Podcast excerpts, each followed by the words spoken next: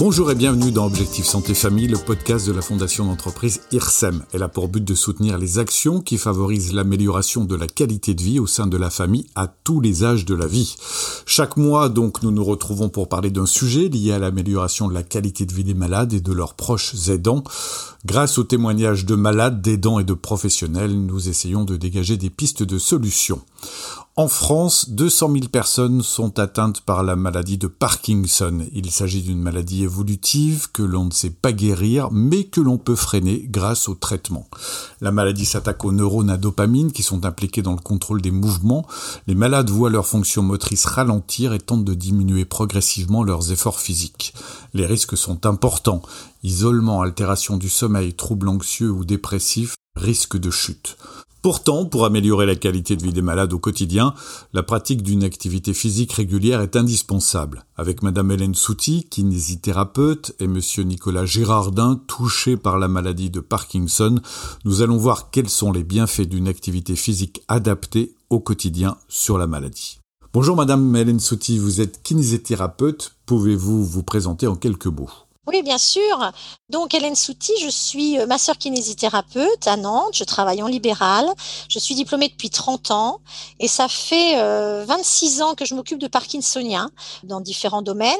Et j'en vois à peu près à mon cabinet par semaine entre 60 et 70, en fait. Selon votre expérience, en quoi la kinésithérapie est utile pour le malade de Parkinson?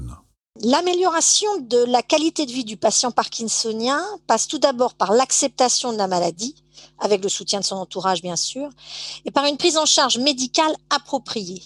Mais avec un traitement bien équilibré et adapté, le malade de Parkinson peut mener une vie euh, presque normale.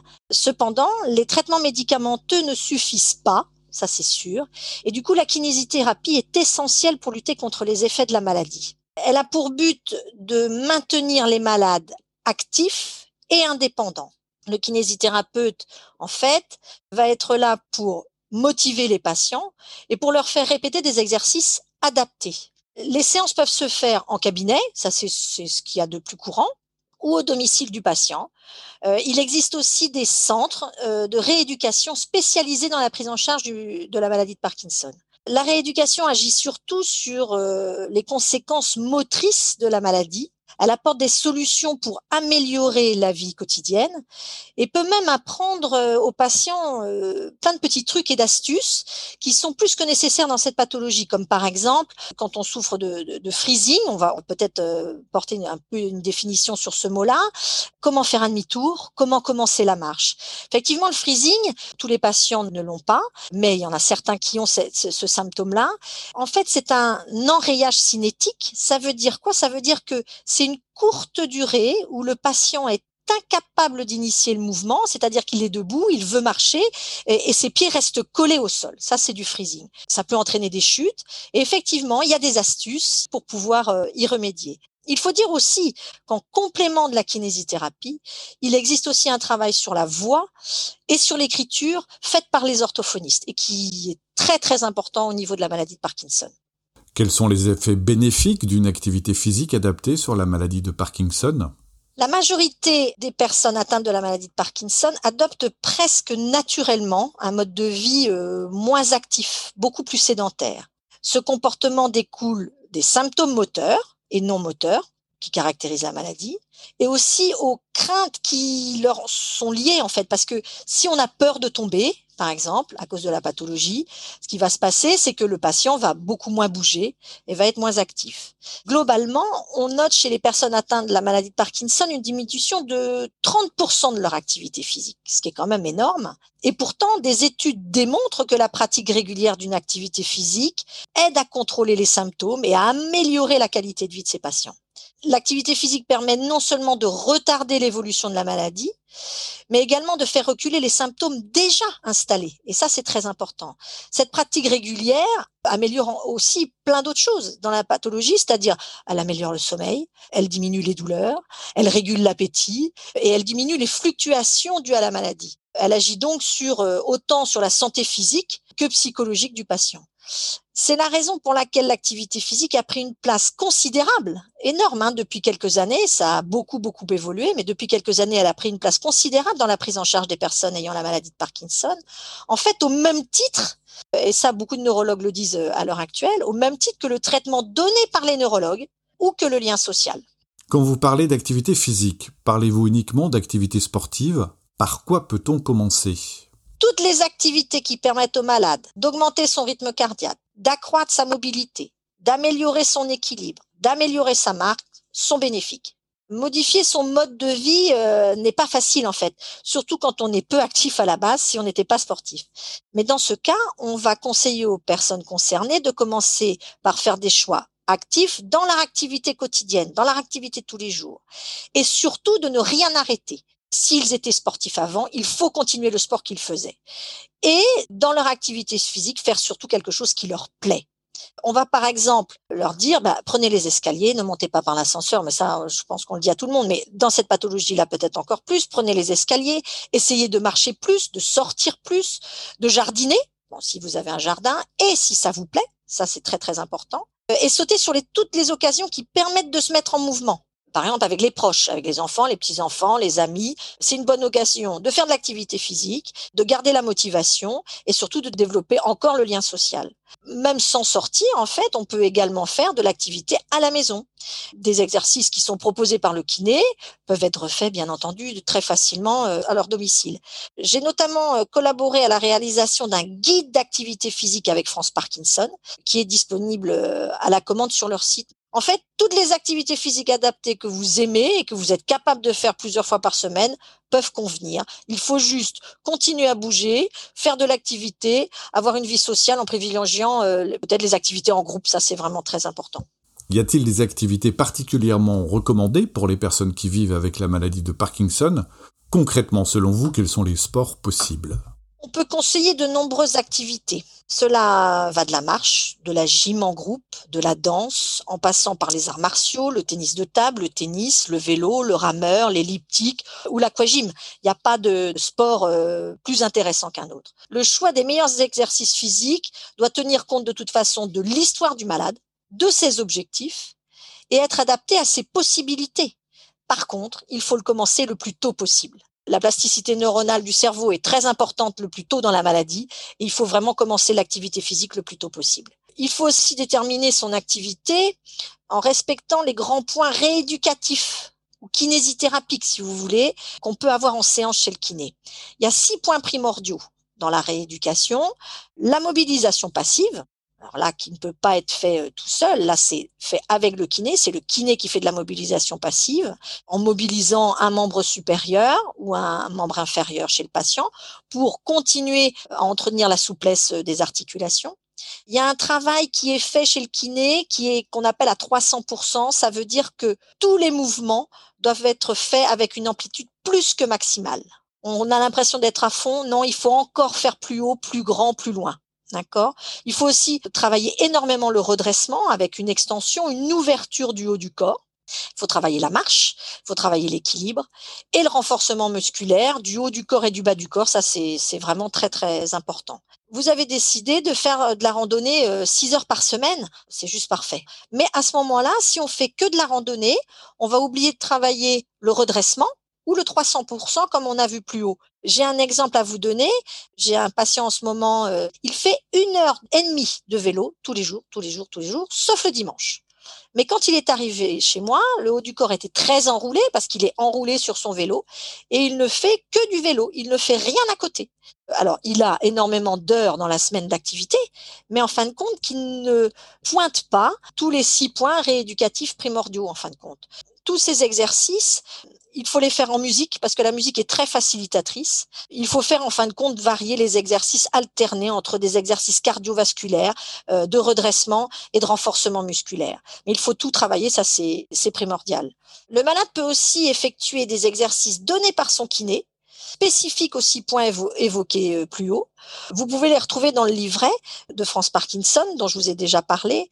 Le principe de ce livret est d'apporter des explications et des éléments de compréhension sur les répercussions motrices de la maladie de Parkinson et sur l'intérêt justement de la pratique d'exercice et d'activité physique. Il présente des exercices de rééducation, d'entretien physique et des conseils adaptés associés à des trucs et astuces comme on a vu plus en avant. Pour chaque exercice, en fin de compte, proposer les objectifs, les méthodes et les principes fondamentaux de celui-ci sont détaillés. Ils sont également agrémentés de schémas pour en faciliter la réalisation, ce qui rend l'accès à ce livret euh, plus facile et plus ludique. En fait, chacun et chacune peut donc se les approprier et les effectuer en fonction de ses besoins et de ses attentes. Est-ce que vous considérez que l'on peut pratiquer une activité physique à n'importe quel stade de la maladie de Parkinson? Oui. Plus les activités physiques adaptées sont débutées tôt dans la maladie, mieux c'est. Ça, on l'a dit tout à l'heure, car les fonctions motrices des malades seront mieux préservées. Si le malade débute à un stade plus avancé de la maladie, il bénéficiera de toute façon quand même des bienfaits de l'activité réalisée. D'accord. Quels sont les leviers à mettre en place pour motiver les patients et surtout prolonger les bienfaits de l'activité physique? Trouver la motivation est un enjeu majeur pour pouvoir pratiquer sur du long terme. Les malades perdent peu à peu la conscience de leur corps dans l'espace. C'est donc important qu'ils adaptent leur activité à leur ressenti et qu'ils intègrent la notion de plaisir dans l'activité elle-même. Il est à ce propos très intéressant d'avoir un cahier pour noter tout ce que vous faites dans la semaine se fixer, par exemple, des objectifs et noter leur évolution dans un cahier est très très motivant. Selon vous, à quelle fréquence doit-on pratiquer l'activité physique? Les derniers écrits et les dernières recherches parlent de 6 à 7 heures d'activité physique par semaine. Pourquoi? Parce que il faut dépasser ces 6 heures d'activité physique par semaine pour que cette activité puisse être neuroprotectrice sur les neurones dopaminergiques. L'activité physique commence à avoir un impact sur les symptômes, sur la sévérité des symptômes de la maladie, lorsqu'elle est pratiquée 30 minutes, trois fois par semaine. En dessous de ce seuil, l'activité physique ne semble pas apporter de bénéfices. Et il faut que l'activité physique plaise et soit pratiquée jusqu'à la fatigue. Ça aussi, c'est un point très important, pas jusqu'à l'épuisement, mais jusqu'à la fatigue. Ça, c'est très, très important. En fait, on est bien d'accord, et ça, je pense que c'est pour conclure, la persévérance reste la clé du succès. Merci Madame Souti. Nous allons maintenant découvrir un autre témoignage, celui de Monsieur Nicolas Girardin. Monsieur Girardin, bonjour. Vous avez été diagnostiqué de la maladie de Parkinson en 2019. Vous pratiquez une activité physique régulièrement. Qu'est-ce qui vous a amené à vous lancer dans une pratique régulière? Je me suis lancé dans le sport au moment où j'ai pris conscience que le sport était bon pour ma santé que mon état de santé allait se dégrader peu à peu et que mon capital santé était à défendre. En fait, la maladie de Parkinson a l'intention de me priver de mon autonomie et je ne peux pas rester sans rien faire. Comment cela se traduit au quotidien? Alors pour moi, au quotidien, la priorité, c'est de s'informer, de se préparer. Se former pour mieux comprendre comment la maladie opère et, et se préparer à ralentir ce processus par des activités adaptées. C'est indispensable pour ne pas hypothéquer l'avenir. Que pratiquez-vous comme activité physique? Alors, je pratique le VTT euh, et le tennis de table, et généralement une fois par semaine de chaque. L'important est de faire une activité plaisante, une activité qui procure du plaisir. Faire une activité qui, sans passion, ça dure pas longtemps. Il ne faut pas hésiter à prendre le temps d'essayer de, différentes activités pour trouver son plaisir. Je crois que Confucius a dit euh, choisissez un travail que vous aimez, vous n'aurez plus à travailler un seul jour de votre vie. Ben, c'est un peu pareil pour le sport. Il n'y a qu'à essayer différents sports pour trouver son activité de loisir. Je ne dirais pas de sport, mais de loisir c'est là en fait où on y va avec enthousiasme. Pensez à tous les gens qui s'abonnent à une salle de sport pour faire de la musculation et du cardio-training, qui abandonnent au bout de 3, 4, 5 mois parce qu'ils ne s'amusent pas dans cette activité. S'il n'y a pas de plaisir dans l'activité, au bout d'un moment, on ne va plus y aller. On va y aller parce qu'on a l'obligation d'y aller. Ensuite, on va y aller à contre-cœur. Et au bout d'un moment, on trouvera une excuse pour ne pas y aller. Et donc, on, on va arrêter. Inversement, si on a une activité qui procure du plaisir, ben, le matin, quand on se lève, on a envie d'y aller. Et, on y va tout le temps. Il n'y a pas de frein. Est-ce que vous pouvez nous dire ce que cela vous apporte au quotidien? Au quotidien, ça apporte du plaisir. Le plaisir de la pratique sportive, mais aussi le plaisir de la vie sociale, de la vie associative qui va avec. Le sport m'aide à me tenir en forme physiquement, à garder le moral. Le mental est important, mais j'ai plus envie de vous parler de, de la joie que ça apporte. la, pratique d'une activité physique apporte de la joie et du plaisir. Au quotidien, je fais du, VTT depuis, plusieurs années. Et depuis peu, le tennis de table. En fait, j'ai rejoint un club de tennis de table qui organise des séances de ping-pong pour les Parkinsoniens, donc des, séances dédiées. L'accueil est super bienveillant, ils sont adorables. Et ce sont des professionnels formés au sport santé, donc il ne faut pas n'importe quoi. On y retrouve ces, petits camarades euh, parkinsoniens qui, ont différents niveaux parce qu'ils ils ont différents profils à la fois des, profils parkinsoniens différents, ils sont aux différents stades de la maladie, mais aussi au niveau du, niveau du tennis de table. Et je dirais que la, grande majorité sont des débutants en ping-pong. Donc c'est assez plaisant de, progresser ensemble et d'apprendre. Au, quotidien, je mesure vraiment le progrès sur mon épaule. J'ai un bras qui subit Parkinson euh, assez violemment. Et euh, depuis que je pratique le ping-pong, ben, il est moins entravé, il est plus libéré je, bénéficie maintenant d'une ouverture plus grande de, dans, le mouvement. Et là, je vois en, ce moment que je progresse beaucoup en mobilité parce que j'arrive mieux à me déplacer euh, autour de la table. Et euh, la, mobilité latérale a, vraiment gagné en déplacement. Oui, le tennis de table, ça, ça me soigne vraiment des symptômes de la maladie. Merci Monsieur Girardin, merci à vous tous de nous avoir suivis pour ce podcast de la Fondation d'entreprise IRSEM partagez-le, abonnez-vous pour le recevoir tous les mois et n'hésitez pas à nous laisser vos questions, vos interrogations sur le site de la Fondation d'entreprise IRSEM.